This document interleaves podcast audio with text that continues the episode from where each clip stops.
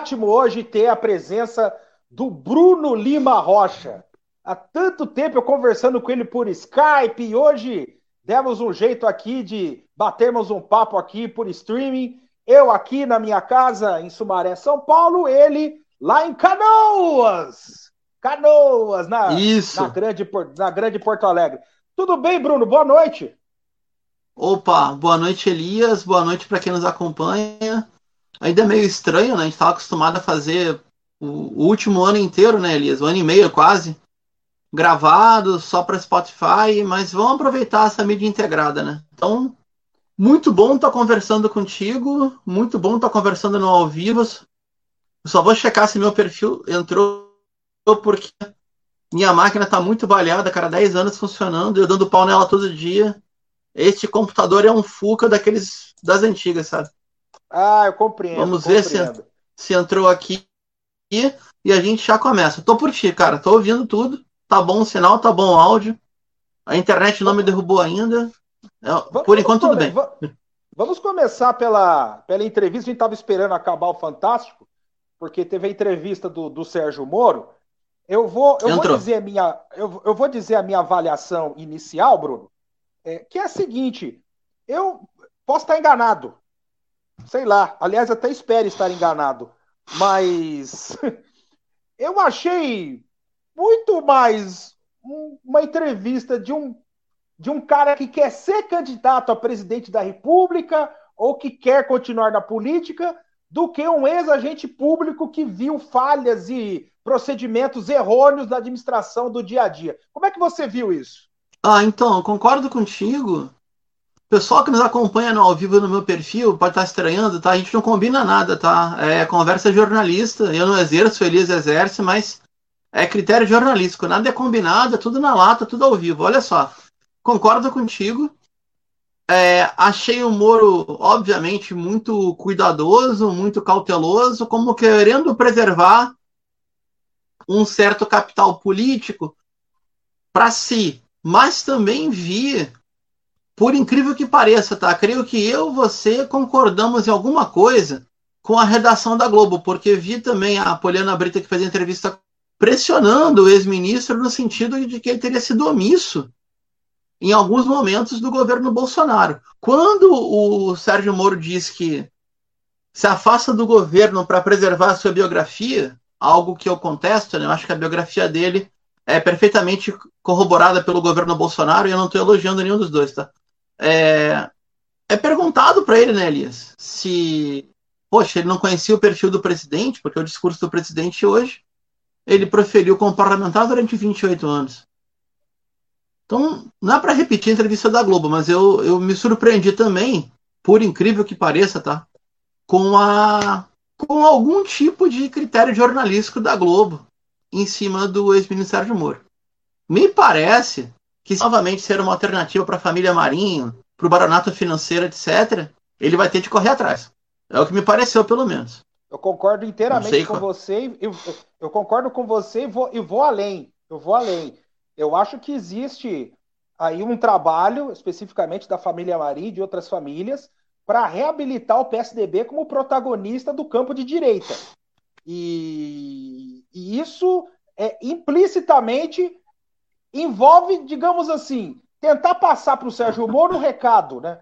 Olha, se você quiser se integrar à turma, você é muito bem-vindo. Agora, se você quiser trilhar um caminho solitário, fora da estrutura na qual concordamos, você vai se dar mal, você vai quebrar a cara. Ah, me parece que sim. Eu, eu, eu, tem muita água para rolar, muito para acontecer, mas se a gente pensar em termos de carreira política, Elias, eu acho que hoje estaria de bom tamanho o Moro concorrer a senador. E eu não sei quantas vagas tem no Paraná, ou a deputado federal, ou a se voltar à consultoria privada, ou, porque, inclusive, a presença dele no governo Bolsonaro, eu não sei. Claro, o cara deixou um monte de contato lá fora, um monte, né? Mas eu não sei se não o queima para alguma pretensão internacional. Por exemplo, o ex-ministro Luiz Henrique Mandetta me parece que deixou o caminho pavimentado aberto para tentar uma vaga no MS ou pelo menos na Pan-Americana de Saúde. o ex-ministro Sérgio Moro, ele foi o cara favorito, né? A coqueluche do Wilson Center, né? É, é, tu vai lembrar, lembra quando o William Vac vazou aquela é, rindo de numa gravação e fez um comentário racista? Agora me foge o sobrenome, eu acho que é Paulo Rabelo, aquele Paulo Risadinha, que ele era conhecido, isso, né? Paulo Risadinha Rabelo, ele era conhecido como o isso que me falou, não ao vivo que eu não conheci, por e-mail a gente trocava e-mail, foi o final do Paulo Henrique Amorim, né? Ah, aquele ali, professor, já professor, ele era conhecido no Estadão como o correspondente do Departamento de Estado no Jornal Estado de São Paulo. Tamanha era a influência com os gringos. Então, essas portas abertas, o cara deixou, sabe? Agora, daí uma pretensão de uma carreira política brasileira, eu não vejo, não. Não vejo mesmo. Também acho, Elias, com todo o respeito do mundo, que não é necessariamente um tema mais relevante, mais importante. E o governo Bolsonaro indo à forra correndo atrás. Vamos explicar. Por exemplo, eu não sei se tem alguma medida legal, mas algum grau de salvo-conduto, de anistia, de perdão, o presidente da República tem, né? E ele pode, formalmente, poderia fazer isso para qualquer pessoa, dependendo da situação também, né? Lembra aquele caso do Cesare Batista que o Lula iniciou e deu asilo, etc? O Lula deu, deu asilo aqui? Então, Elias, tu já pensou se dá a doida no Bolsonaro e ele tenta reabilitar o Tacla Duran? Para uma audiência. então, é, é... é, é aquilo que eu tô É aquilo que eu vejo, né? Então, tipo, o, qual é a, a, a, institucionalidade do Brasil, mas alguma brecha legal ele teria para fazer alguma coisa em relação a isso. Não mexeu, tá? Então a única vingança que eu vejo é, por exemplo, o gabinete do ódio ter um, um surto de rigor jornalístico, que não vai ter nunca, e fazer um levantamento bem feito, né? Não precisa ser mágico, basta pegar as matérias já publicadas pelo Nacif no GGN ir atrás do escândalo das rapazes do Paraná, ir atrás do Tacla Duran e fazer valer para a sociedade brasileira os acordos espúrios de delação premiada. Só que, cara, como é que o bolsonarismo vai se desencilhar da Lava Jato? Se a Lava Jato foi que colocou o Bolsonaro lá? É a pergunta que eu faço, né? Por falar, por falar em. E o que, que esse pro Moro reivindicar para si? É, por falar em bolsonarismo, lavajatismo. Oh, é água, tá? Moralismo, é água, é, é água. Moralismo. Eu vou dar todo o tempo do mundo. Eu vou dar todo o tempo do mundo, porque eu já li não, tudo quanto não, é tipo vamos de conversar, análise. Cara. Vamos conversar. É, não. Eu já li todo tipo de análise.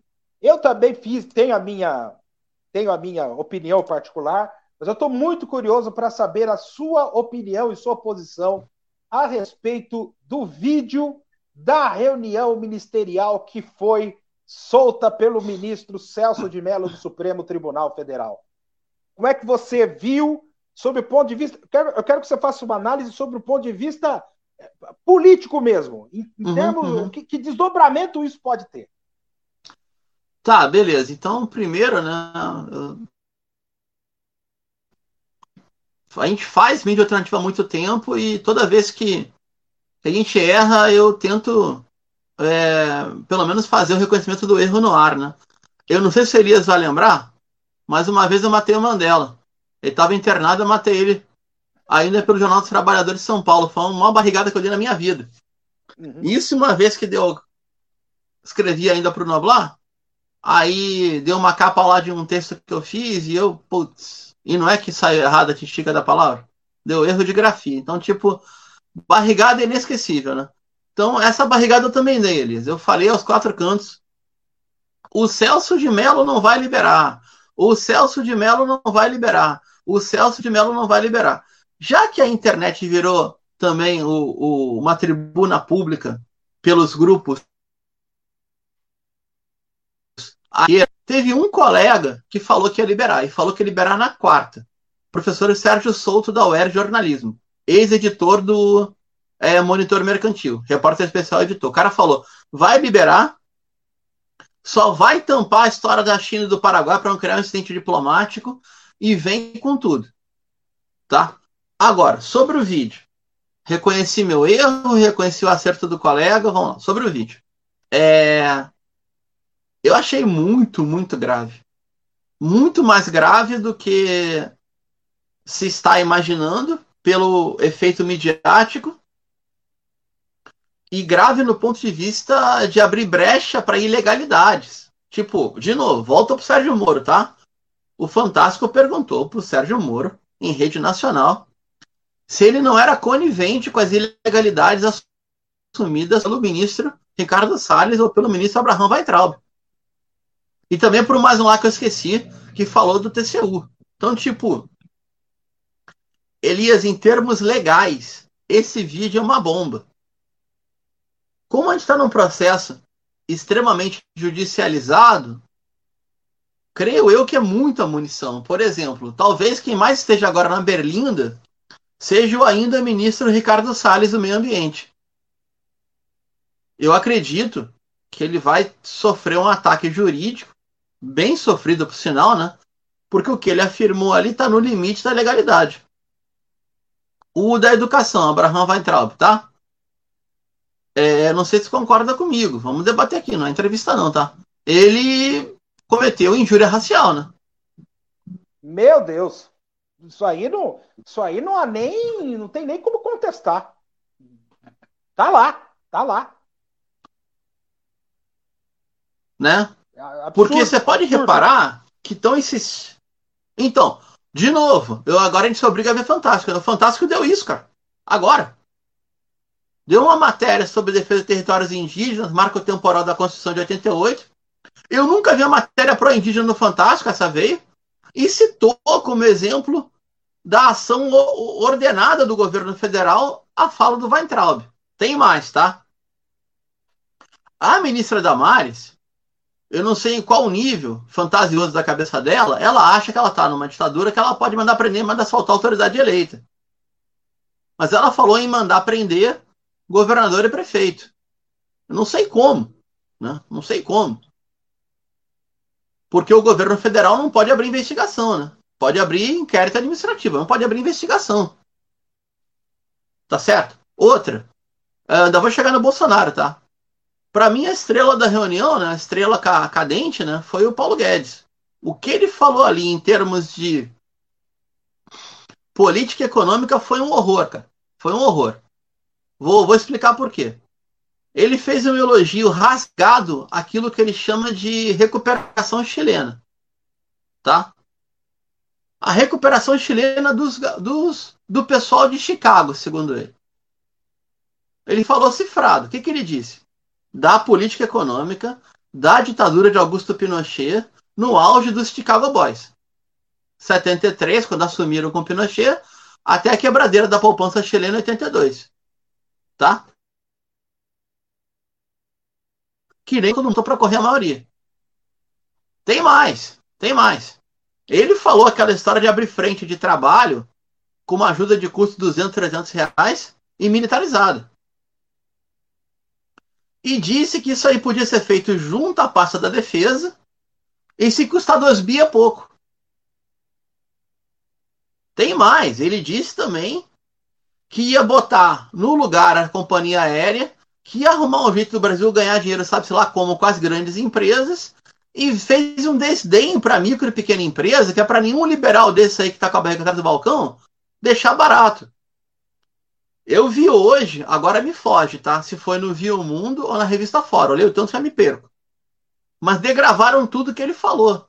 Meu, ele falou em turismo sexual. Não falou essas palavras. Falou aquele turismo assim, mais tem muito na asa, dá um monte de dinheirão. Da ministra Damares, não vai nenhum brasileiro lá, não se preocupe, é só para estrangeiro, não vai nenhum brasileiro lá. O cara do turismo atucanou o nome de cassino, porque ele falou né, em resorts integrados. Eu sei que a lei não permite a gente dar uma coisa assim, de novo falou para Damares, ministra, a senhora não fique assim, não é tão pecado assim. Cara, e a Damares, e a Damares, uma cristã evangélica, avalizou a fala do Guedes. Foi, foi. Avalizou. Foi. avalizou. Se tiver controle pelo, pelo, pela Controladoria Geral da União e se não tiver lavagem de dinheiro, não tem problema. Pode, pode fazer. Que isso, cara? Que isso? É, é, é cara, isso aí é proporcional. Como é que chama aquele cara? Oscar Marrone, né? O dono do Bahamas, de São Paulo? Ah, aquele dono daquele prostíbulo feito na cabeceira da pista de Congonhas, não é? E aquele cara lá que, que, que virou um dos ícones da extrema-direita, entendeu? Cara, o governo do Bahamas, nada contra as Ilhas Bahamas, embora tenha o Bahamas Leaks, né? Que é um escândalo financeiro na Ilha das Bahamas também. Mas o Bahamas de São Paulo, ideologicamente, era aquela reunião. Agora vamos para o Bolsonaro, tá? O presidente cometeu uma falha gravíssima. No meu entender, ele prevaricou. Por quê? Porque ele disse numa reunião pública, num ato ministerial, tá? Que as forças do Estado do país deveriam servir à família dele e a seus amigos. Não tem uma destinação institucional. Cara, eu, eu lembro da lei do Cisbim. Isso aí o contribuinte pagou minha bolsa para prestar no mestrado. Tá? Vê isso. O único do GSI é o presidente. A Agência Brasileira de Inteligência, ABIN, em tese, tá? ela serve ao Estado e também aquilo que for sensível à segurança nacional. As Forças Armadas servem ao Estado e ao Comando Geral de cada uma das três armas. A Polícia Federal é a Polícia Judiciária de crimes federais, obviamente. Embora tenha também uma defesa institucional, acho que é na Delinte. Beleza? Agora, cara, acabou, né? Não tem a polícia do presidente. É que esse cara é meio burro em história. O que ele quer, tá? O que ele quer é uma guarda presidencial. Tipo aquela do Vargas, Gregório Fortunato. Que era um leal a todo custo e que tinha lá os seus negócios esquisitos no Rio de Janeiro, tanto é que foi o que botou na reta para o golpe de 54. Tá? aquela situação absurda lá da Rua Toneleiro, porque o tal do Major Rubem Vaz fazia segurança voluntária do Lacerda fora da hora de serviço, com arma que era o quê? Da Força Armada, e o tiro não pegou onde falou que pegou, e o Lacerda deu um tiro na própria perna. Até hoje aquela história não está contada. Ele quer um sem negócio contar, mal, maluco. Sem né? contar a República do Galeão, hein? Pois é, mas a República do Galeão do Bolsonaro é a República de Curitiba. Sim, hum. sim. Tem mais. Foi, comparação sua foi muito feliz. Comparação sua foi muito feliz. Agora, é, o, o, que me, o que me espantou, Bruno, é o seguinte: a gente tá tão perdido, a gente tá tão perdido que que às vezes a gente fica atarantado. É, muitas pessoas disseram, até jornalistas renomados, que esse, que esse vídeo seria ótimo para o Bolsonaro, que, a, que aparecer, que ocorreria um crescimento na sua popularidade, que fortaleceria ele, o grupo dele. Só que tem dois fatos que acabam desmentindo essa tese. O uhum. primeiro fato é ele ter ido, ter ido comer um cachorro quente, ter sido alvo de vaia, panelaço, uma verdadeira humilhação em público. Sim. E outra, esqueci o nome do rapaz agora, preciso pegar aqui no Twitter. Ele faz um, um balanço sobre movimentos, interações sobre, sobre aquilo que é dito, né? E depois da reunião ministerial, vou dizer aqui o número: 58% tá. das menções à reunião ministerial foram negativas ao Bolsonaro. É lógico que 42% é um número estrondoso para quem está com 50% de péssimo e, e ruim, mas é, eu acho que esses dois fatos, esses, do, esses dois fatos concretos, né? Um, uhum. Uma análise de internet, de, de, movimento de comentários de internet, e a, própria, e a própria presença do Bolsonaro em Brasília diante da reação, fazem crer que ele vai ter que administrar um espólio muito negativo nos próximos dias, Bruno. Ah, não tenho dúvida. Elias, eu vejo aí dois problemas, tá? Primeiro, acho que tem razão. É... Ah, mas vai reforçar a própria base dele. Eu não sei se ele baixa de 25%, não sei mesmo. E olha que o Moro saiu já faz um mês, né? Pensar nisso. Então, assim, ó. Meu, cara falou, eles querem a minha hemorroida, a nossa hemorroida. E ele é o presidente. Nada mais que ele venha falar vai espantar ninguém, tá? Esse é um dado muito sério. Só que a gente pegar assim, pormenorizado a reunião ministerial, cara, fora a dimensão é, lunática, que eu diria, dos apoiadores do governo, a reunião não tem foco, são temas particulares. O Bolsonaro quer dar bronca em todo mundo. Até o Moro falou uma coisa razoável, que é difícil de ouvir. Era uma reunião sem direito a contraditório, o que é, para o jurídico, é uma coisa terrível. Né? Lembra muito o, os processos da 13ª Vara Federal de Curitiba quando estava à frente. Né? Ele montava o processo, aí depois fazia o ritual pronto, né? né? Né? Ele tomou do próprio veneno agora. Tomou do próprio veneno. Ou como disse lá o Danoninho, né? Não temos prova, mas temos convicções. No dia lá do, do, do propinoduto da propinocracia da Show, né? Que é isso, cara. Mas assim, teve um elemento aí que se eu entendo alguma coisa de política, para, para mim foi o mais grave de todos, tá? Dois, na verdade. Um é, é, é, é mais do campo da comunicação política, que é muito importante, que é o seguinte: o vídeo veio a público aí por 5 horas da tarde de sexta-feira. Na quinta, ele tinha vestido o manto de Jair Messias Paz e Amor, fez a reunião com os governadores estaduais e foi num clima cortês e autorizou né, o repasse lá da verba, correto? E aí, no outro dia, vou fazer uma piada esportiva aqui. Eu sei que é feio, parece coisa de, de brigão, mas o Bolsonaro merece. Aí ele, no outro dia, ele tá gravado publicamente, metendo a boca em alguns políticos muito importantes no Brasil, tá? Dos quais 0 a 10, vou citar três, que eu concordo em menos 3, tá? Não concordo, concordo em menos 3. João Dória Júnior é simplesmente governador de São Paulo. Tá? Wilson Witzel foi eleito com os votos do Bolsonaro. Teve dois cabos eleitorais para o Witzel no Rio de Janeiro. Tá? Além da crentaiada. Foi o Bolsonaro e foi o Marcelo Bretas, que é, é o juiz da Lava Jato no Rio. Tá bom? E, e o Artigílio Neto, ele é um tucano das antigas e prefeito de Manaus agora. Tá?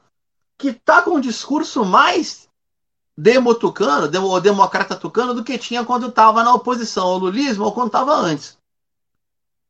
Então ele conseguiu cortar três ligações muito importantes. Tem o um elemento grave e tem a piada. Vou para o grave primeiro.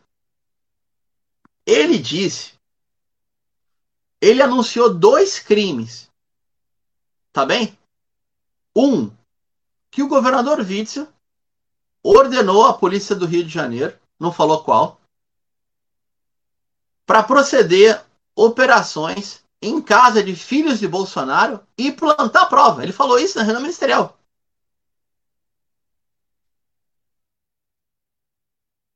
Qual motivo para um processo de intervenção federal no Rio de Janeiro de novo? Se for. Porque isso aí tinha que ser judicializado, ele tinha que provar o que está falando. Aí depois ele diz que houve uma insubordinação. Que policiais do Rio, leais ao Bolsonaro, o avisaram. Que isso, cara? Então, tem da Polícia do Rio que tem canal direto com o Bolsonaro. Depois ele falou que ele recebe informações no campo privado de amigos e apoiadores que fez ao longo em todo o Brasil e via WhatsApp, que é um código aberto cujo algoritmo está sob controle da Lei de Segurança Nacional dos Estados Unidos. Ele cometeu. Aí ele fala, anunciou no mínimo três crimes. Tá, o WhatsApp não é tipificado, tudo bem. Fosse lá nos Estados Unidos, isso aí Lembra da Hillary que usou um meio privado e perdeu a eleição? Então, mas beleza, segura o zap zap aí. Mas assim, essa história de que tem um governador de estado que ia plantar prova em casa de filho do presidente da República, meu, ou cai o presidente ou cai o governador. Por mais irresponsável que seja o Bolsonaro, isso aí dá um curto-circuito no aparelho policial, cara. Porque uma parte vai acreditar, não, ia mesmo. Outro vai falar, não, eu tô com o Bolsonaro, não, eu tô com o Witzel. Ó, oh, não é o troço, não, tá? é, garganta mesmo. Tem gengibre aqui, cara, minha garganta acabou. Mas você, você, você, você tomou o gesto correto agora. Você foi tossir e usou o cotovelo. Parabéns. Tentei, né? parabéns. Tentei. Não, não, foi bem, foi bem. Agora, o Bruno, sabe que, o que me deixa angustiado? Porque tá gravado, né? Você, Tentei, né? Você, você, você tá corretíssimo nessa análise, até nessas, nesses, nessas infrações do presidente da República, mas o comportamento dele, ele acaba refletindo algo que nós, que nós vemos na população em geral. Sabe o que é? O brasileiro médio não tem a mínima noção das funções, dos direitos e dos deveres do cargo de presidente da República. Não tem a mínima Verdade. noção. Não, não, não, tem, não, tem, não tem o mínimo parâmetro. Sabe? É lógico que isso é fruto de um caudilismo que começa lá com Vargas em 30, que o Vargas foi um ditador, é, é, foi por decreto-lei, aliás, escolhia governadores por nomeação. Aliás, tem a, a famosa história, uhum. né, não sei se você sabe, eu já contei isso em outro programa, acho que você estava, do Benedito Valadares. Essa história é ótima. De Minas uhum, Gerais. Uhum. O, o, o Vargas Mas será o Benedito, nomear... não, Fão? É isso, não. O Vargas queria nomear um, um governador para Minas Gerais e chegou para o chefe dele lá, o cara da Casa Civil, ó, pega uma bancada aí, pega, reúne uma bancada de Minas Gerais, pede para eles escolherem três nomes. Três nomes, e aí desses aí eu escolho o governador. Aí levaram a lista pro Vargas, depois de 20 dias, a bancada discutiu, fez jantar, fez almoço. Uhum. Só que aí quando o Vargas viu a lista, era só nego, oposição ao governo dele, quer ferrar com ele. Aí ele falou: não, faz o seguinte. faz o seguinte aí. Pega essa lista aí, depois eu vou decidir, mas coloca aí no meio o Benedito Valadares. O Benedito Valadares aí. Por quê? O Benedito Valadares era um deputado inexpressivo por Minas Gerais, não opinava em absolutamente hum. nada, não apresentava projeto de lei. Era apenas então somente um bajulador do Vargas. Passou uns 10 dias, uns 15 dias, todo mundo esperando que um dos três nomes fosse nomeado, aparece Benedito Valadares nomeado governador de Minas Gerais. Então, nesse caso, eu estou contando essa história para que as pessoas tenham noção de como, é, nesse caso, Vargas ele contribuiu pessimamente para que as pessoas tivessem a noção do papel do presidente da República. O, o presidente da República, me corrija, Bruno, se eu estiver errado, Imagina ele só funciona, ele só funciona se ele estiver harmonizado com todos os poderes que estiveram ao redor dele. Supremo Tribunal Federal, Câmara dos Deputados, é, Senado Federal. Por isso que tem líder de governo na Câmara, por isso que tem líder do governo no uhum. Senado. É para fazer essa interlocução. Mas não, nós vendemos. Isso a imprensa também tem uma parte de culpa. A gente tem que fazer a autocrítica. Foi, foi, foi espalhado para a população que o, o, presidente da República tem poderes totais e absolutos, quando ele não tem. Ele não tem, ele depende de articulação, ele depende de. Ele, e isso é a democracia. A democracia funciona dessa maneira. Só com entendimento, só com a harmonia entre os poderes, é que você consegue tocar o barco. Por isso que, bem ou mal, apesar de todos os problemas, todos os defeitos, quais foram os dois governos que conseguiram o mínimo de harmonia para completar os dois mandatos? Fernando Henrique Cardoso e Luiz Inácio Lula da Silva. Por quê? Porque são políticos natos. São políticos natos. Eles farejavam confusão antes da confusão chegar no gabinete deles.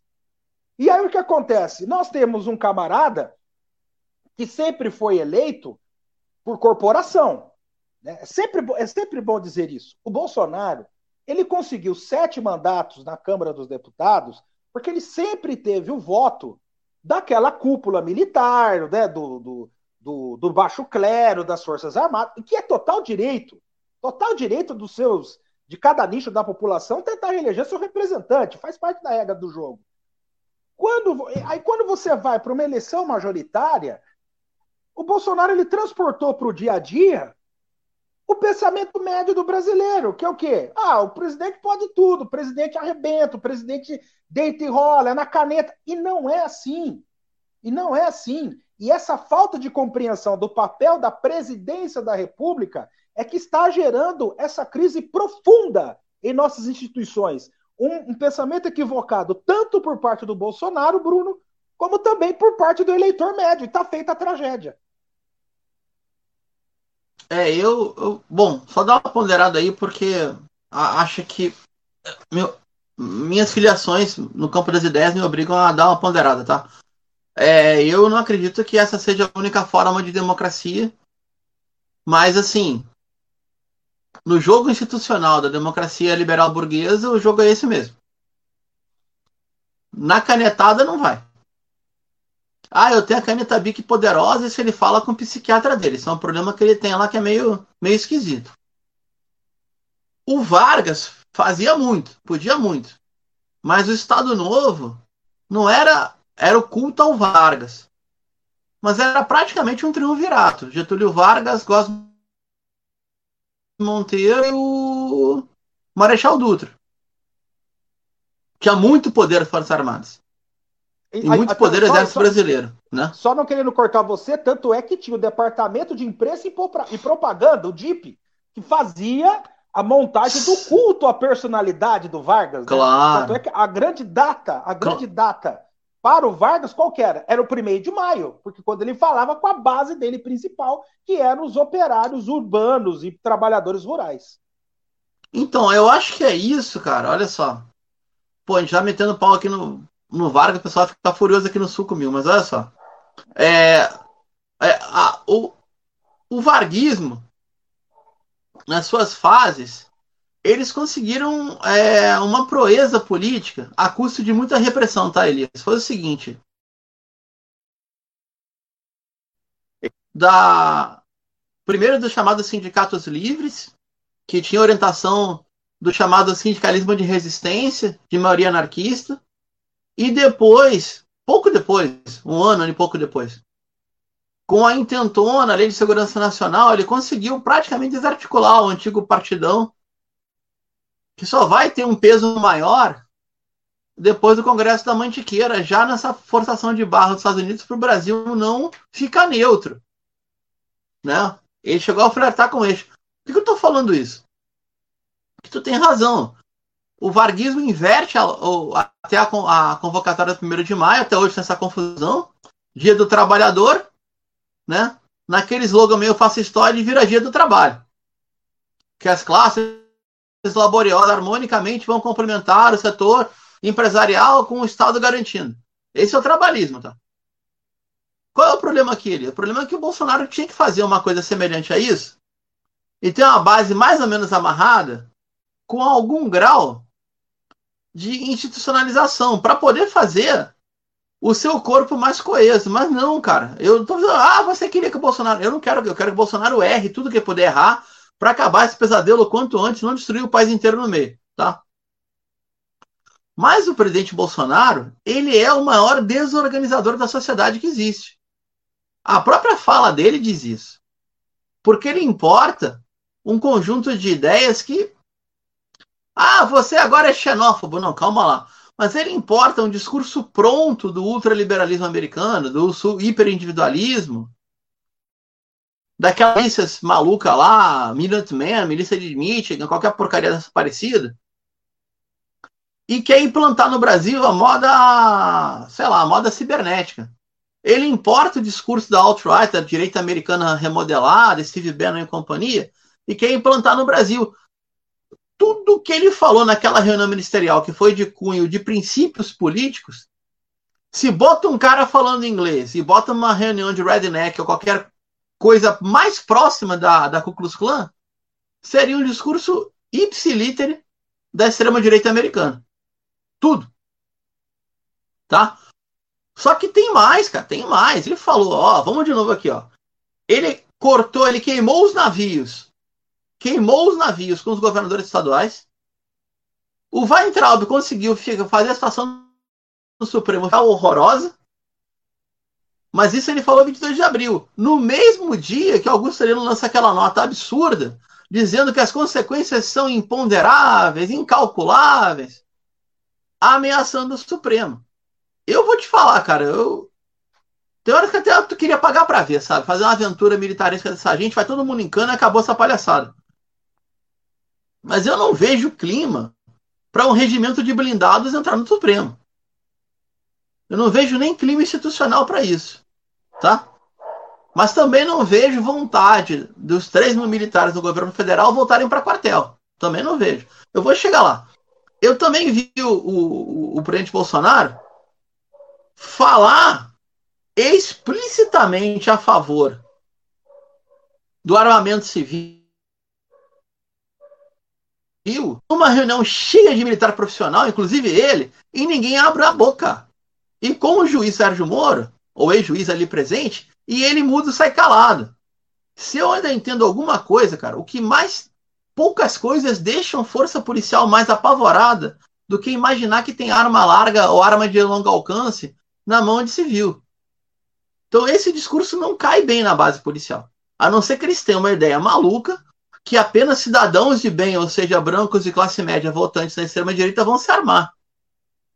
Também não vai acontecer o conjunto da obra desse vídeo, cara, é um negócio assim, ó. É, vou falar, você tá espantado com o Bolsonaro? Acho que nada mais espanta do Bolsonaro. Mas o efeito do documento, como reunião ministerial, eu particularmente eu acho que é ele abre flanco para tudo quanto é lado, ou seja, o governo pode ter uma enxurrada de ofensivas jurídicas com prova dada, porque é pública, avalizada pelo Supremo, algo que, para construir na Lava Jato, fizeram um AUE, cara. Ou seja, todo aquele AUE da Lava Jato, que foi uma fábrica de vazamento pelo Sérgio Moro para a Rede Globo, depois para a reprodução de Verde, Estadão, Folha e companhia, agora foi liberado pelo Supremo. Num documento oficial. Então, tipo, a dimensão que tem isso é muito grande. Por exemplo, tá? Vou te dar um exemplo aqui. Aí o general da arma de logística, Eduardo Pazuello, está à frente do Ministério da Saúde. Hoje foi pro ato lá bolsonarista. Tava lá. Ele, Augusto Helena, mais um que outro lá puxando o saco do Bolsonaro. Esse cara vai liberar a cloroquina? Vai liberar a hidroxicloroquina como? Se quem prescreve é médico, e o Conselho Federal já falou que se prescrever uma coisa sem razão, vai ter apuração para caçar diploma, algo assim. Falou vai ser chamado a prestar, que o início do, seria uma espécie de processo administrativo para caçar diploma. Algum médico vai arriscar? Meu, o tal do Nelson Tais, que é um empresário da área de saúde privada, nem ele aguentou aquilo ali. Do Maier Nigri, que é o empresário que intermediou todo mundo. Tem mais? Tem mais, ó. Agora, ó, o cagueta da vez, ó. Paulo Marinho, empresário do Rio de Janeiro, que fez a intermediação do Bolsonaro com o que tinha de empresariado querendo apoiá-lo. O que é suplente senadora do Flávio Bolsonaro no Rio. O conjunto da obra é muito mais grave do que a gente está imaginando. Se somar todas as pontas. Porque, ó, tem o vídeo, tem o Paulo Marim, tem essa história de que ou tem operação forjada contra a família Bolsonaro, ou o Bolsonaro foi informado de operações, crime, obstrução de, obstrução de justiça, dito pelo presidente numa reunião pública gravada, na frente do ministro da Justiça. O Moro não fez nada. Ele não fez nada, aí ele saiu um dia depois. Tá, e ele, ele representou contra o presidente?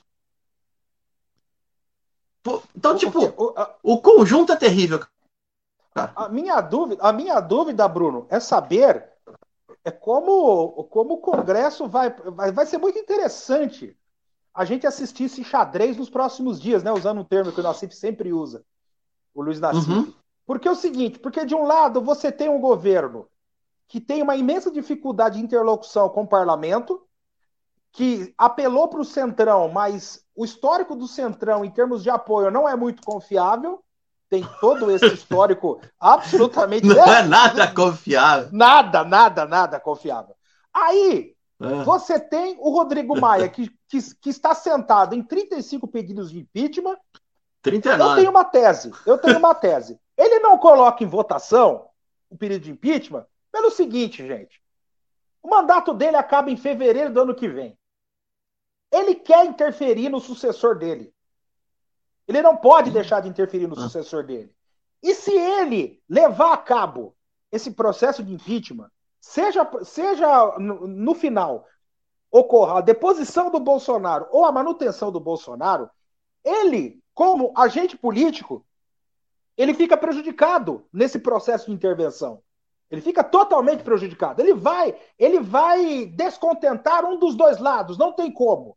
Então, o que eu acho que ele quer fazer? Ele quer levar o, o, o barco até a outra margem do rio, ou seja, até fevereiro do ano que vem, interferir uhum. na eleição, de preferência escolhendo seu sucessor, escolhendo seu sucessor, e aí se cacifar para voos mais altos.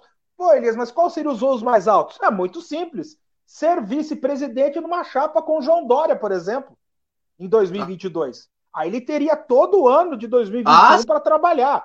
Para trabalhar sim. nisso. Porque o. Ah, o, e o ACM Neto? O ACM Neto já tem um caminho traçado. Ele vai sair do governo, prefeitura, e será automaticamente candidato a governador da Bahia com altíssimas possibilidades de vitória, porque ele é um prefeito muito bem avaliado em Salvador. Então, nesse quesito, por causa de toda essa, essa, essa engrenagem, eu acho que o Bolsonaro ele conta com isso para ficar no cargo. Porque todo mundo tem um motivo para puxar o freio de mão. Né? Até, por exemplo, a oposição. Vamos pegar a oposição aqui. Vamos falar a verdade, gente? Sob o ponto de vista, vou usar aqui o termo do Bruno, sob o ponto de vista da política burguesa, que interesse tem o PT de derrubar o Bolsonaro? O que o PT quer é que o Bolsonaro vá para vá a disputa de 2022 e faça o segundo turno com ele. Mesmo correndo o risco de perder novamente. Ah, não sei. Eu não, eu então, mas por quê? Porque sabe o que eu sinto a cada dia, Bruno? Eu quero estar hum. enganado. Né? Mas muitos integrantes do PT estão muito mais preocupados em sustentar a hegemonia dentro da máquina partidária e dentro do campo de oposição do que propriamente preparar um projeto de país para assumir em 2022. Ah. Eu, eu, eu, acho que, eu acho que é, sabe, porque tá muito claro, tá muito claro. Você tem hoje um campo conservador que na hora do vamos ver todo mundo se ajunta, todo mundo tem uma linha definida e na hora do voto eles conseguem aglutinar a base. Foi isso que beneficiou o Bolsonaro. E do outro lado, você tem uma oposição totalmente esfacelada. A oposição está esfacelada. Todo mundo fala, todo mundo fala que é para ter, ah, vamos lá, vamos, vamos agir conjuntamente. E as medidas que, e, e, as notícias são totalmente no sentido contrário. Marcelo Freixo desiste da Prefeitura do Rio, o, o, Ciro Gomes em litígio, em separação litigiosa com o PDT e com o Ciro, o Ciro disparando dardos contra o PT, a Marina destilando ódio contra o PT, é, o PT reafirmando o seu protagonismo. Quer dizer, é, é, uma, é uma engenharia meio intrincada. Né? É, vai, é preciso. Vou usar um termo também do cientista político Alberto Carlos Almeida. É preciso jogadores de xadrez e nós estamos cheios de jogadores de damas. Cheio de jogadores de porrinha, de bolinha de gude.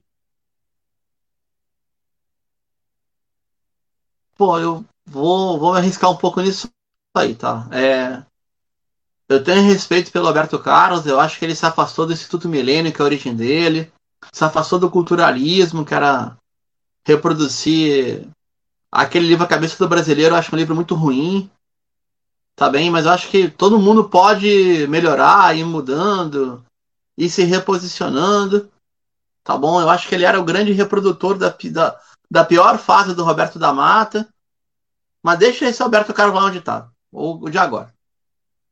Na análise política, é, quase sempre, quando a gente aproxima, Elias, analogia de um jogo, é, a gente cai naquilo que.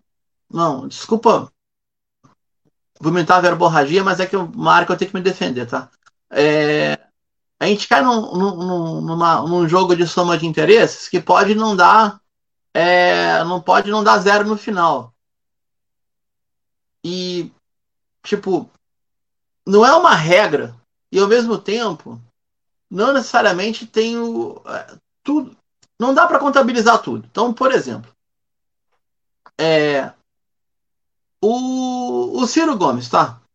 O Ciro Gomes tá evidente que ele não foi, não é, não será, em nenhuma hipótese, alguém que vai representar a centro-esquerda brasileira. Tá bom? Eu vejo como um, um, um coronel esclarecido. Um, um, um, coronel que entende de economia política, entende mesmo, e fica por aí. Marina Silva, a mesma coisa. Tá bem? Os projetos desses dois são projetos individuais. Eu, não, eu, eu duvido, eu não sei, eu não conheço interna da rede. Eu duvido que a rede tenha alguma ascendência sobre o comportamento da sua estrela maior que a Marina Silva. Eu duvido que alguém tenha alguma ascendência sobre o comportamento do Ciro Gomes. Talvez, sei lá, suas relações familiares, seus conselheiros mais íntimos. Mas a gente está falando de projetos individuais, tá certo? É... Hoje dá, tá? Quando eu faço outro programa, que é aquele do, do portal, que aí tem uma carga. É analítica, mas é uma carga mais pesada, mágica. Eu não falo de comportamento político das esquerdas, porque eu não gosto desse papel de intelectual que fica vomitando regra para todo mundo. Façam isso, façam aquilo, façam aquilo outro. Mas com o tamanho que o PT tem, ele consegue trazer com ele um ou dois aliados mas não consegue trazer cinco. Ele consegue abrir mão da cabeça de chapa e colocar candidaturas mais fortes, mas não vai conseguir fazer uma composição. A gente não tá, cara, não tá no momento de eleição majoritária federal para ir naquele negócio, né? Governador, vice, senador, fazer a composição da majoritária. A gente está no momento ímpar da história do Brasil, aonde a maior parte das forças políticas jogam nas arenas eleitorais quem não joga, joga na eleitoral e na mobilização de rua, ou mais na mobilização, na mobilização social. Como ninguém quer romper com o isolamento social para não parecer que é terraplanista, o pouco de rua que tem, ou é da extrema-direita, ou é do antifascismo. Hoje em Porto Alegre aconteceu algo fantástico. A ação antifascista de Porto Alegre, mais uma vez, pegou o ato marcado da extrema-direita e falou: ah, não vai ter ato nenhum, vocês vão para casa. E foram. E mandaram os Galinha Verde de volta para o puleiro, todos eles. E aqui, no, e aqui no estado de São Paulo, não sei se em outras partes do Brasil é assim, essa frente antifascista é representada pelas torcidas organizadas. As torcidas organizadas estão indo para a rua, estão indo para rua mandando os caras para casa. O, Isso. A torcida, a Gaviões da Fiel já mandou duas vezes. Marcaram protesto a favor do Bolsonaro, chegaram no Vida Paulina, não, não, não, não, não, não vai ter protesto não. Todo mundo para casa, vai, tchau, tchau, tchau. E quem ousou desafiar os caras? Quem ousou? Pois é. E aí, Elisa, por que eu tô falando isso? Está narrando fato, mas na hora que vai compor, é uma situação que me parece muito ímpar. Ou seja, ó, vou, vou ser amplo, geral e democrático. Tá? Da centro-esquerda para cá, lá na ponta de eu tô, do outro lado, quando eu não falo como analista, tem um certo climão de tipo, vamos pelo menos parar de nos xingar, que a gente tem um inimigo em comum, tá? É, a direita, quando chama o bloco conservador, seria essa direita clássica, essa aliança que será retraçada com certeza, demotucana, ela, ela hoje está com as condições dadas um caminho para voltar ao poder. Eu estou vendo isso, tá? Só que eles têm que garantir que alguma coisa sobreviva do seu projeto econômico para poder ter o que reivindicar em 2022. Qual é, é o grau de complexidade? Mais da metade do país está contra o governo Bolsonaro. Isso é ótimo. A, mais da metade, ou a maior parte, metade da direita brasileira também está contra o governo Bolsonaro. Isso é, isso é bom. Mas essa metade está contra o governo Bolsonaro não está contra totalmente o modelo econômico do Paulo Guedes. Isso é verdade. Né? Que é o neoliberalismo rasteiro a um ultraliberalismo selvagem, uma coisa ou outra. E aí eles têm que ponderar o, o nível de crítica em cima da figura do ministro, mas tudo que ele traz com ele, porque o cara é o ex-sócio do Pactual, ele é a fina flor da circulação financeira brasileira. Se eu não tivesse gravado, eu falaria outra coisa. Tá? Então, tipo, tu tá rindo. Eu não quero nem imaginar o que você ia falar. Pois é, ia dar processo para todo mundo aqui. Mas tudo bem, eu não que falei. Beleza, tá? Eu não falei e ninguém vai é. ver isso aqui da, do governo mesmo. Tem, tem gente demais xingando eles, eles confundem tudo. Outra uhum. coisa, amigo, nós temos um partido militar, que não é um partido político formal. Formalmente, o Hamilton Mourão foi eleito pelo PRTB. Eu nem sei se está lá ainda, deve estar. É, mas são 3 mil militares no governo. Por que eu estou falando isso, Elias? É uma situação muito mais complexa do que a gente estava acostumado. Mesmo nessa crise, de novo vou citar o Nassif aqui que eu concordo com ele, no que chegou a ser a guerra de todos contra todos durante o Então é uma situação bem mais complicada. Se tem alguma coisa positiva desse cara tá aí, tá? É porque o Bolsonaro, ele não tem meio termo. Ele é o que é, ele escancara o que é. Então, tipo, vou complementar tua frase para não me enrolar, tá? Além da extrema-direita brasileira do século XXI, protofascista, renovada, entreguista, não consegue nem pegar a política econômica que prestou do governo Geisel, por exemplo, nada, nada, tá? É... Quanto esses caras têm hoje? Somar tudo, se a XP tá certa, não comprou a pesquisa errada. 25%. É muita gente. Mas vai não crescendo a, a, a recusa a qualquer situação do governo Bolsonaro. Então aí tem dois fatores, cara. Um é, eu acho que esse governo não acaba. Tá? Esse governo não acabando, essa americana volta pro quartel. Ao mesmo tempo, eles estão no impasse. Hoje eles não conseguem dar um golpe de Estado se quiser. Hoje eles não têm nenhuma condição. Imagina, Decretamos o fechamento dos poderes da República. Decretamos a intervenção dos governos estaduais. Esses caras vão entrar em São Paulo? Tô falando sério. Vamos, vamos, vamos, vamos chegar no Palácio Bandeirante. Ô, Dorinha, desce aí e vai lá pra tua cobertura, porque agora acabou teu reino. Eu duvido. Eu duvido. Os caras vão chegar no Rio? Vão chegar na Bahia? Com o Braga? Aí, e aí a gente entra em dois outros tópicos para a reta final Desculpa. do papo. Perdão, vão derrubar o Caiado, que era deles até outro, outro dia? Sim, sim. Olha a situação, então, cara. Aí a gente vai para outros dois assuntos para terminar nossa conversa aqui. O primeiro é o seguinte: parece que não, mas eu entendo como muito grave, muito grave o anúncio de hoje do presidente Donald Trump proibindo voos oriundos para o Brasil para os Estados Unidos. É, que horror. Porque isso, porque isso pega em cheio a classe média alta brasileira. De, mas, mas do, do, coração mesmo. Né?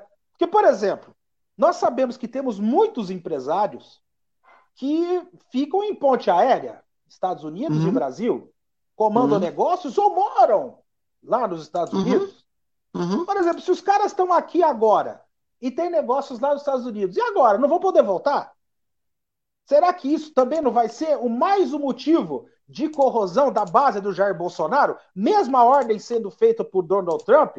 Aí a segunda, eu vou, eu vou pedir para você ver, para você me analisar esse ponto, e a outra, uhum. eu vou eu vou puxar a análise depois você complementa da pergunta do nosso amigo do André Lux, porque ele pergunta aqui o seguinte: por que a, por que a Globo ataca Bolsonaro?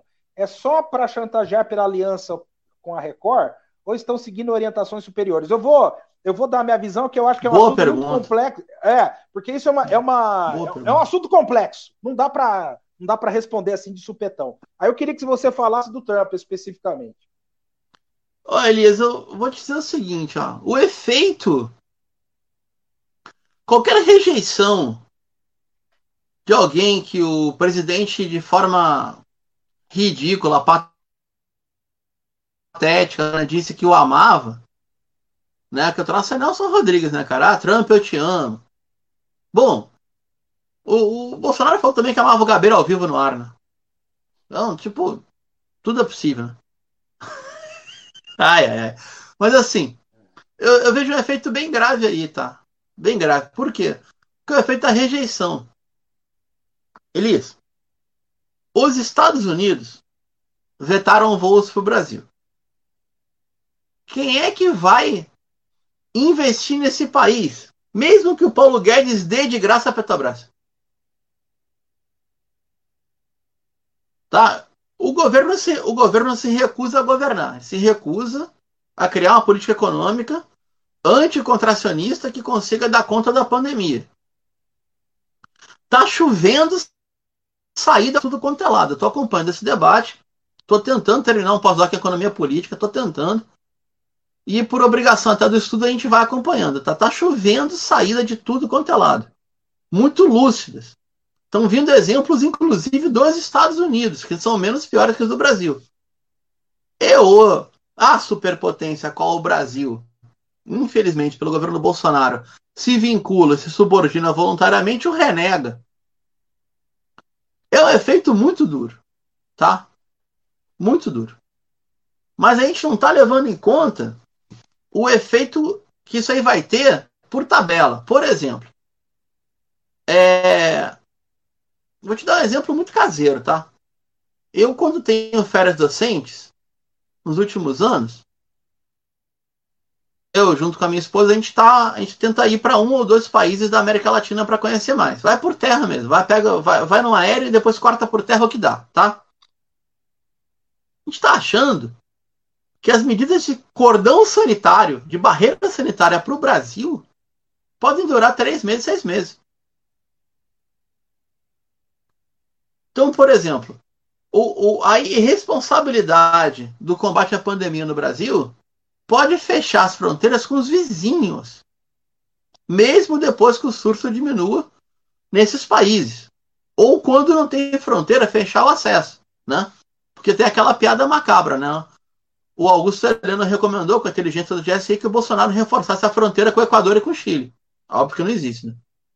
Isso da época do quando eu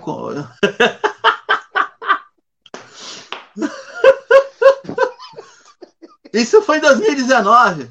Deu um levante com o lá no Equador, fecha a fronteira. Hoje não, não tem, não. Ah, pois é. E o Chile? O Chile tem um de guerra. Fecha o Chile também. Tem os Andes na frente, cara. Tem que cortar o norte argentino todo para chegar. Ah, o senhor quer ir pro. Só quer ir pelo Peru é mais longe. Tipo, uma brincadeira, uma piada sem graça, mas. Mas assim, o efeito que isso aí dá isso caminha para fazer do Brasil um par internacional. Ó, hoje é domingo, né? Tá, tá ao vivo aqui no Facebook, tá gravando. Domingo 24, que horas são para o computador? 15 para meia-noite. Há, há dois dias, dois dias, tá? Na sexta-feira, 22. É, eu falei com a Press TV, que é a TV do, do, do Eu nunca passei por isso na vida, cara. Não, viu? Passei uma vez. Uma vez uma rádio argentina me ligou, perto do final do segundo turno de 2018. E o cara deu meus pêsames. Ele falou no ar ao vivo que ele ficava é, remoído de mágoas, estava muito chateado com aquilo que se narrava do que virou a sociedade brasileira. Perguntou o que aconteceu com o teu país, cara, ninguém está entendendo nada. O âncora falou para mim de Teherã, tá? Em inglês, óbvio, não foi em persa, né? É, um país que tem bloqueio econômico dos Estados Unidos, tá bem? Que a Covid deitou e rolou lá. Quando eu acabei de falar como é que estava no Brasil, ele quase me deu minhas condolências. Pô, eu sinto muito por vocês. Realmente eu, a gente fica muito. Pe... A gente tem muito pesar. Quase que foi. Quase teve pena, cara, da situação do povo brasileiro. Não que eu seja porta-voz, pelo que eu narrei. Tá? Então, tipo, a tendência é que o país, infelizmente, o Brasil, vai ter como marca pós-pandemia um par internacional. Então, quando os Estados Unidos abandonam, e já é a segunda vez que faz isso, no governo Bolsonaro, o seu, aspas, aliado mais fiel, cara, tudo é possível a porta das clocas escancarou a boca de bueiro, a boca de lobo, na tampa do bueiro foi escancarado. Teve uma época da década 2005, 2006, que a tubulação do Rio de Janeiro tem muita pane de gás, né? E aí, aqui, pô, infeliz... felizmente eu digo, né, não, não perde a piada, falou que era a rebelião dos bueiros do Rio. Então, tipo, os bueiros estão rebelados saiu barata de tudo quanto é lado, a gente tem um cerco. Quando acabou a Revolução Russa, as potências europeias disseram que tinha que fazer um cordão sanitário à nova União Soviética, tá? De forma depreciativa. O Brasil vai sofrer, se é que já não está sofrendo agora, um cordão sanitário diplomático. Escreve o que eu estou falando. Vai ter um efeito internacional horroroso isso. Interna, dentro da fronteira também, mas em escala mundo maior ainda, não tenho dúvida. E agora, é, a gente vai pegar, pegar carona nesse tema que o André propôs. Por que, que eu disse que é um assunto profundo, Bruno? Porque é o seguinte, é, isso não tem. Esse posicionamento da Globo, eu chego a cada dia mais à conclusão que não tem apenas um posicionamento político aí existe um posicionamento econômico. Vou explicar. Uhum. É, os meios de comunicação no Brasil, eles sempre foram dependentes do dinheiro público, do dinheiro especialmente do governo federal. E, ou do governo federal ou das empreiteiras. Quem quiser ler a respeito disso, basta ler o livro Minha Razão de Viver, de autoria do Samuel Weiner. Foi, as, uhum. foi a autobiografia que ele deixou. E ele falou: se não fosse a ajuda do Getúlio Vargas, ele não teria formado a cadeia de jornais de última hora, em São Paulo, Rio de Janeiro, em diversas capitais do Brasil. Bem, pois bem, é, a Globo, ela precisa, pelo seu tamanho, pelo seu gigantismo, pela sua importância, ela precisa do dinheiro estatal, ela precisa de um apoio público, algum, não digo aliado, mas alguém mais simpático. Porque existem alguns fatores que estão ocorrendo atualmente e que não podem ser desprezados. Primeiro, Durante a década de 60, de 70, 80 e 90, a Globo praticamente ela reinou na questão da dramaturgia. As novelas, seriados, ela, ela praticamente nadou de braçada e abocanhava todo o filão publicitário advindo dessa, desse nicho de mercado. Ensaiou, mesmo durante o governo Lula e o governo Dilma, dominar e monopolizar o cinema com a Globo Filmes. Só uhum, que entrou uhum. um novo ator que mudou totalmente o jogo, que são os portais de streaming. A saber, a Netflix, o, o do Amazon, e mesmo ela fazendo o seu próprio streaming, que é a Globoplay, ela também vai receber adversários pesadíssimos agora, porque a HBO está planejando fazer o seu, o seu próprio streaming, a Warner Bros, a Warner Bros também está pensando também em fazer o seu próprio streaming, a Disney investe pesadíssimo para fazer um streaming. Isso porque a Apple não, não chegou aqui no Brasil, que já tem um streaming lá que tem seriados caríssimos. Então ela vê, ela vê o cerco se fechando, a concorrência aumentando na dramaturgia. Um outro filão dela, que é o esporte, ela recebeu uma notícia horrorosa. Por quê? Porque daqui a dois anos ela sabe que terá na TV por assinatura um adversário pesado. Por quê? Porque o CAD aprovou a fusão da ESPN com a Fox. Tudo bem, terá um período. É, também, sou contra, sou contra. É, é, é, tudo bem, mas é um adversário pesado, porque você vai juntar dois gigantes, você vai juntar duas estruturas muito fortes, e você e a Globo terá um adversário de peso para competir pelos direitos de Campeonato Brasileiro, de Libertadores, de Copa do Mundo. Né? Uhum. Tudo isso está envolvido nesse quesito, tudo isso está envolvido nessa, nessa salada que eu estou descrevendo aqui. E aí você tem um outro problema. Apesar de ter dirimido em certo tempo, a dívida da Globo, não sei aqui o, a quantia, mas a dívida da Globo é muito pesada. É, é grande, muito é pesada. E aí você tem uma dívida pesada de grupo, do outro lado, você tem uma diminuição do, do, do, do da, da, carga publicitária que vem para a emissora, por quê? Porque essa carga publicitária agora está indo para Facebook, para Google, para portais de internet, quer dizer, ela pulverizou. Tanto é que uma vítima dessa nova tendência, a, a, o Grupo Globo praticamente exterminou a Rádio Globo, o sistema Globo de rádio. Por quê? Porque não tem publicidade, não tem publicidade, uhum. não dá para tocar o barco. Então, eu acho que eu acho que existe aí, especialmente, um interesse econômico. Ela precisa ela precisa de um apoio forte do governo, de um, de um aporte forte de publicidade para ela suportar essa travessia que vai ser muito dolorosa. será muito dolorosa, vai mudar a, a, a conjectura, a configuração das comunicações do Brasil. A, a, situação só não é pior, Bruno. A situação só não é pior porque se, se nós verificarmos nos quesitos de veículos de comunicação, ainda não temos grupos estrangeiros, porque há uma limitação, né? Acho que é 30%, lembrei. 30% que pode investir o capital estrangeiro. Ainda não se chegou na joia da coroa do Grupo Globo, do Globo que é o jornalismo. É o jornalismo. Uhum. Porque é, ah, matei no impresso. É, mas os adversários do jornal Globo também estão carregados de dívidas. O jornal Estado de São Paulo, a própria Folha de São Paulo. O grande negócio da Folha de São Paulo hoje não é o jornal, é o UOL. Uhum. O grande negócio uhum. do. É o, ai, e vou ser mais específico: são as maquininhas. Sabe aquela maquininha lá que vocês pagam, o Pague Seguro lá? É o grande que está dando dinheiro, que está sustentando a empresa. O Estadão também é a mesma coisa. Já foi cogitado por diversas vezes a venda do Estadão. E aí o que acontece? Ela precisa, ela precisa reabilitar o, o espectro político com o qual ela teve uma, o melhor relacionamento, que foi com o PSDB, e que teve a maior, o maior uhum. relacionamento em relação a descarregamento de verbas publicitárias. Tanto isso é verdade, que estou me alongando muito, mas eu já vou terminar. É, fica tranquilo, fica isso, tranquilo. É, tanto isso é verdade, que no governo Fernando Henrique Cardoso, você, a, a verba publicitária era distribuída para 500, 500 veículos de comunicação. E boa parte era levada para a Globo, por quê? Porque a Globo tem uma audiência estrondosa.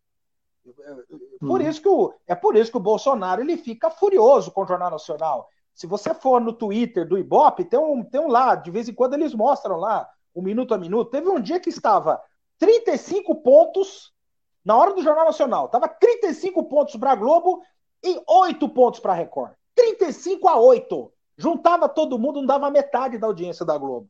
Então, ela se torna um, um poderoso ator político com essa audiência, com essa com essa com esse capital que ela tem.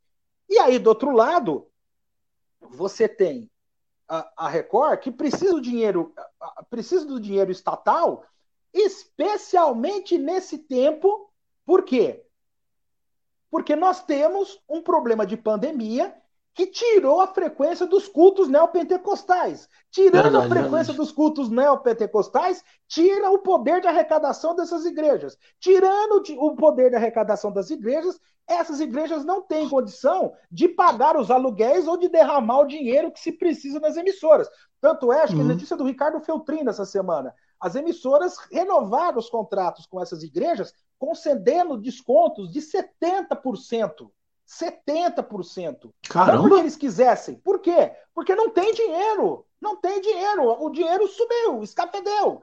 Então, você. Então, nessa questão da comunicação, eu acho que tem uma guerra, um xadrez, um, uma batalha que, uhum. que você precisa. A gente precisa verificar como é que vai acontecer. Ah, e tem um detalhe. A Globo News, que nadava de braçada na TV a cabo como, como emissora jornalística, agora tem uma concorrente. Tem, verdade. É a CNN Brasil. Se é bom, se é ruim, não quero saber. É mas... horrível. É porra, é horrível. mas tira público, mas tira público eu da sei, Globo News. Sei. E automaticamente tira a verba publicitária, Bruno. Então, primeiro eu queria fazer aqui meu protesto veemente diante do meu amigo Elias Aredes, dizendo o seguinte: culpa o Bolsonaro que me fez voltar a assistir a Globo com mais frequência. Porque como eles querem fazer jornalismo agora, agora está liberado para fazer jornalismo de verdade, contraditório, etc. Quando querem, sabem fazer. Vou dar o crédito aqui. Eu vi uma entrevista do Nassif, pô, já virou é, é, é, fonte terciária, né? Mas assim, vi uma entrevista do Nassif muito boa, a redundância também, né? Com um professor da economia da, da UFRJ, Eduardo Costa Pinto que tem uma boa leitura, uma boa leitura sobre a crise. Ele faz umas lives no Facebook, Diário da Crise, muito boas, por sinal. Aí esse colega, Eduardo Costa Pinto, disse o seguinte, ó, ele foi no balanço da Globo e tiveram um faturamento maior na especulação financeira do que no modelo de classificação, mesmo na comunicação integrada, com internet, com outras mídias. Agora, não é porque eles têm um faturamento maior no, no, no jogo financeiro que vai segurar modelos de negócios que não sejam rentáveis, né? No padrão que no padrão atual, que é uma concorrência muito maior, né? Eu ouvi tu falar agora, ah, deu 35 pontos no Ibope, é, Ibope Tempo Real do Jornal Nacional. E o cara, eu no meu íntimo eu dando pulos de felicidade, que eu cresci vendo a Globo bater 80, 85, 90 pontos. Pô, a gente que já tem uns anos aí, eu lembro de Rock Santeiro. 85 pontos JN e 90 Rock Santeiro. Negócio absurdo, tá? Então, tipo, eu concordo tudo que você falou. E mas eu acredito que tem algo mais, sabe? Tem algo aí que é porque porque eu vi esse termo já outras vezes. A base do bolsonarismo, eles trabalham com uma lógica de afirmar a nova mídia. A nova mídia para eles é a mídia cibernética, aonde nenhum faz faz de conta de jornalismo vai ter. Alegando liberdade de expressão, é falar sobre quase tudo sem entender quase nada e checando nada. Daí que vem a fake news. Tá? E eu acredito que esse projeto político ele não possa depender de um jogo de alianças, tipo ditadura militar Rede Globo. Ele precisa de uma base própria, porque ele vive em conflito. Precisa inventar o conflito. Né? Ele não inventou a cloroquina? Ou se não inventou, Minto, não inventou, ele não reproduziu a invenção da cloroquina? Não está surtando com a recomendação do OMS? Ou seja, negócio assim, é a panaceia, né?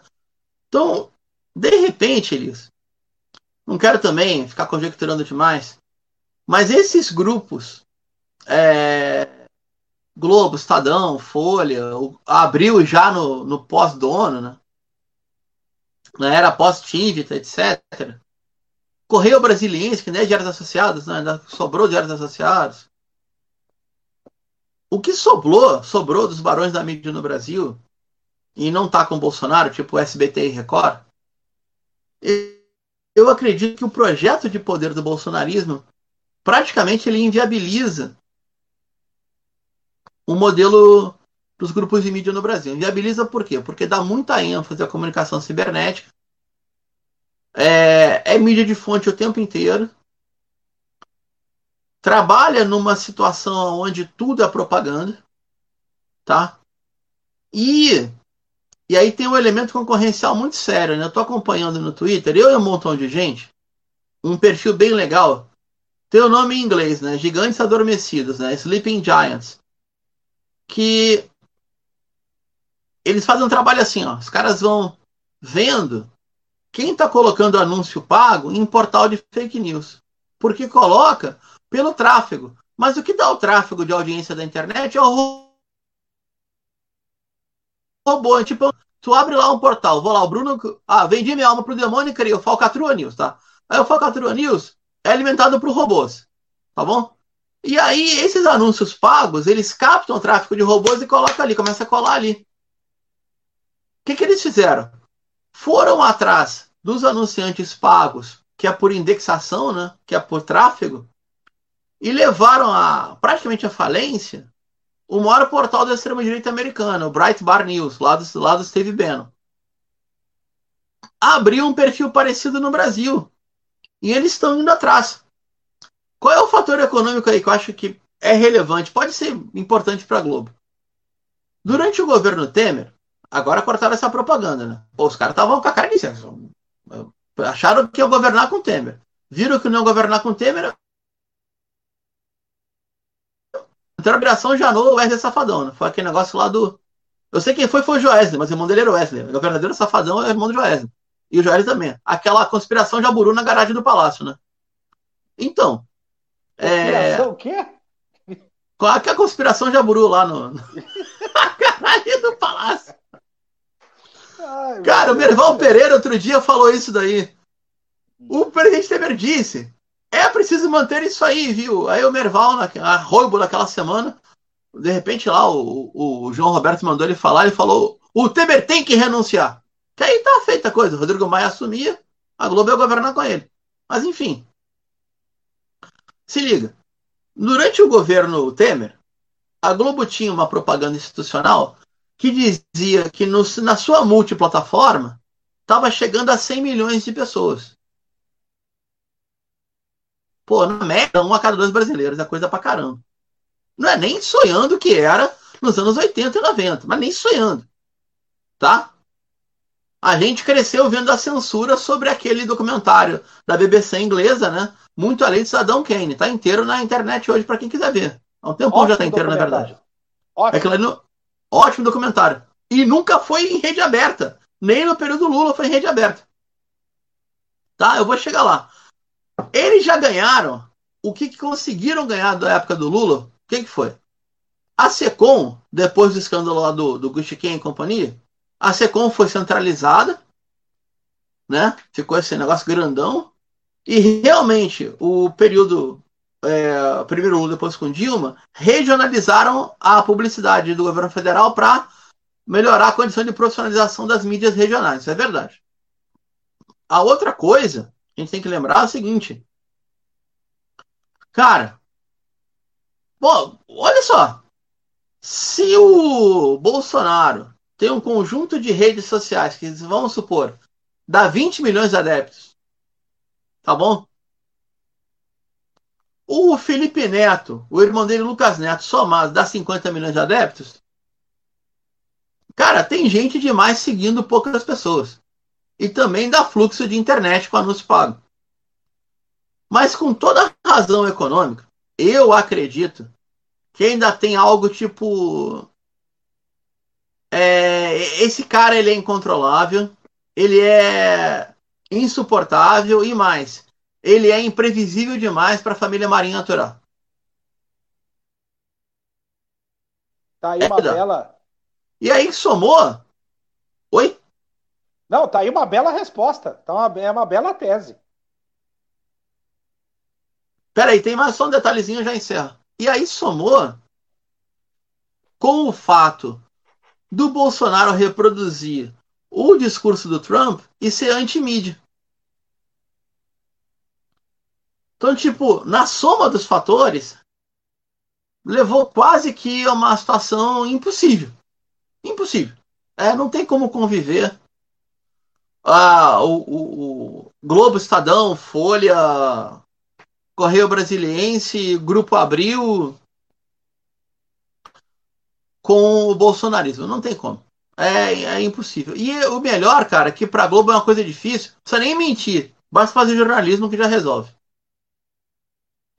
Que loucura. Ô, Bruno, deu uma hora e 18 minutos. Nossa, eu queria agradecer demais esse bate-papo. É, agora, no final, a audiência explodiu, bombou. É, pelo menos, pelo menos Pô, aqui na minha página. Que bom. Eita.